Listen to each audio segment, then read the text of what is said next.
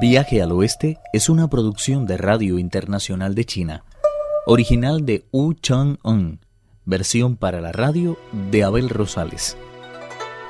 El gran sabio y sus dos hermanos no tardaron en regresar a la corte, donde fueron recibidos con grandes muestras de respeto por el rey, la reina y la totalidad de los súbditos.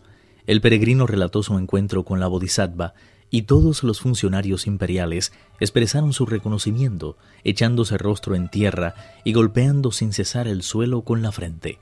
Cuando más contentos parecían estar todos, se presentó el guardián de la puerta amarilla y anunció la llegada de cuatro monjes procedentes del monasterio de la Gruta Sagrada.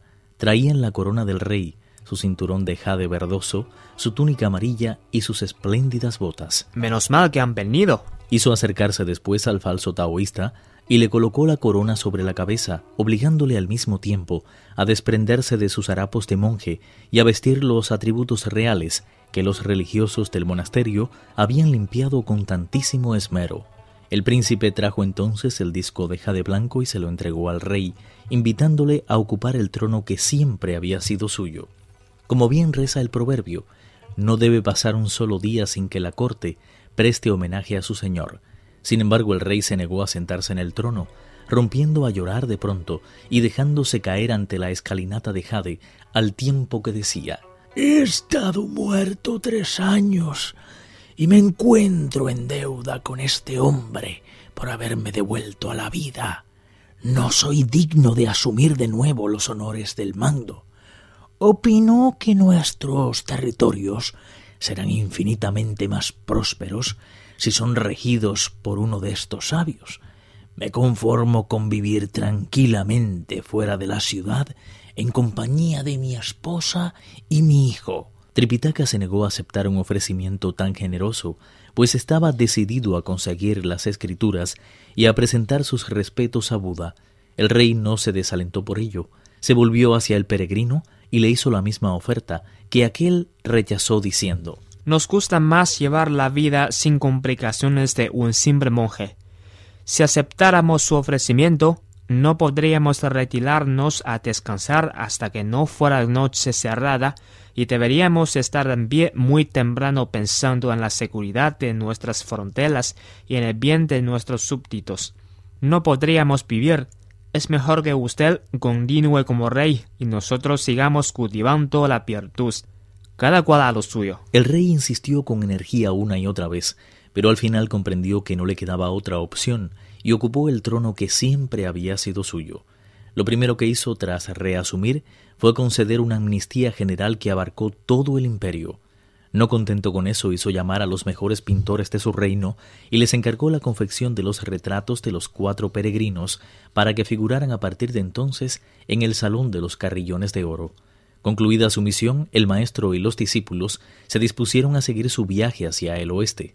El rey estaba convencido, no obstante, de que no había expresado su gratitud como debiera e insistió en que el monje Tang se sentara en su carroza. En el momento de la despedida, le dijo el rey Cuando hayan llegado al paraíso occidental y decidan regresar a su reino con las escrituras, no olviden pasar por aquí. Así lo haré. El monje Tang y sus discípulos pudieron continuar por fin su complicado periplo.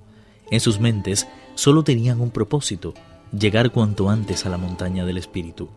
El otoño estaba tocando a su fin y el invierno, aunque tímidamente, había dado ya muestras de su inmediata presencia. La escarcha había empezado a cebarse en los arces y el bosque aparecía desnudo y abandonado. Los ciruelos de la montaña ponían una nota de color en el tibio sol de la mañana mientras los bambúes se mecían en las alas del frío viento.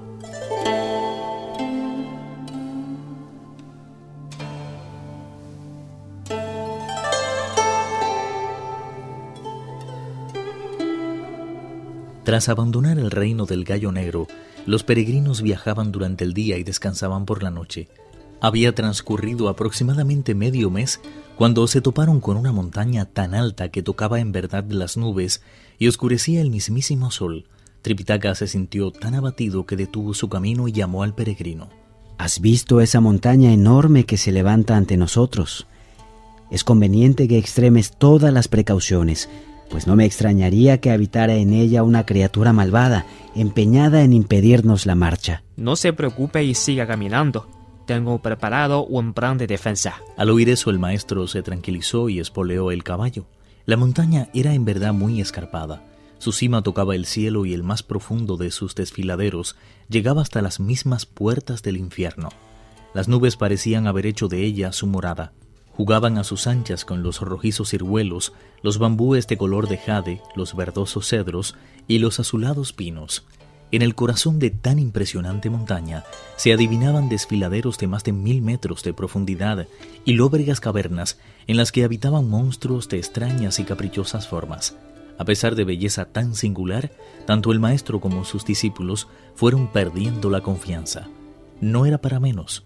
A los pocos pasos de donde se hallaban, vieron levantarse una nube rojiza que se condensó a media altura y tomó la forma de una bola de fuego. Alarmado el peregrino corrió hacia el monje Tang y agarrándole de la pierna le hizo bajar a toda prisa del caballo al tiempo que decía Se acerca un monstruo. Pachie y el bonzo ya sacaron sus armas y se pusieron junto a su maestro.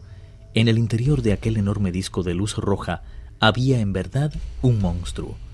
Hacía varios años que había oído comentar que el monje enviado por el gran emperador de los Tang al paraíso occidental en busca de escrituras era en realidad la reencarnación de la cigarra de oro, un hombre extremadamente virtuoso que se había dedicado a la práctica de las buenas obras durante más de diez vidas seguidas.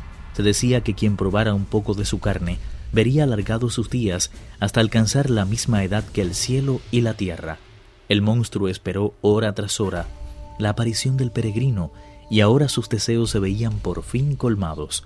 Pero al mirar desde arriba, comprobó desconcertado que tanto el monje Tang como su caballo estaban protegidos por otros tres monjes de repulsiva apariencia y ademanes guerreros. Me va a resultar mucho más difícil de lo que había pensado probar la carne de ese monje. Analizó la situación con más detenimiento y llegó a las siguientes conclusiones. Si saco mis armas, es probable que no pueda ni acercarme a ellos. Ahora bien, si recurro al engaño, con toda seguridad lograré los objetivos que me he propuesto. Puedo servirme incluso de la bondad para desorientarlos más fácilmente. Cuando lo haya conseguido no me costará mucho deshacerme de ellos. Voy a tomarles un poco el pelo a ver qué pasa. El monstruo hizo que la luz roja se diluyera en el aire y se escondió tras un recodo rocoso que había un poco más adelante sacudió ligeramente el cuerpo y se convirtió en un niño de unos siete años que colgaba completamente desnudo de lo alto de un pino. Balanceando sin cesar la cuerda de la que se hallaba suspendido, pedía ayuda. En cuanto el gran sabio vio que la bola de fuego había desaparecido, dijo a su maestro que podía continuar el camino. Tripitaka no parecía muy convencido, pero no le quedó otro remedio que subirse en la cabalgadura y proseguir el camino hasta que escuchó los gritos del niño. Cuando se disponía a ir en su ayuda, el rey mono dijo, Es mejor que, al menos por hoy, deje de lado su compasión. Puede recobrar su piedad en cuando hayamos dejado atrás esta montaña. Me extraña que haya olvidado que todo cuanto existe puede convertirse en un monstruo. Es verdad que muchos de ellos son totalmente inofensivos, pero si nos topamos con una serpiente enorme que haya alcanzado cierto grado de perfección, podemos correr un peligro tremendo.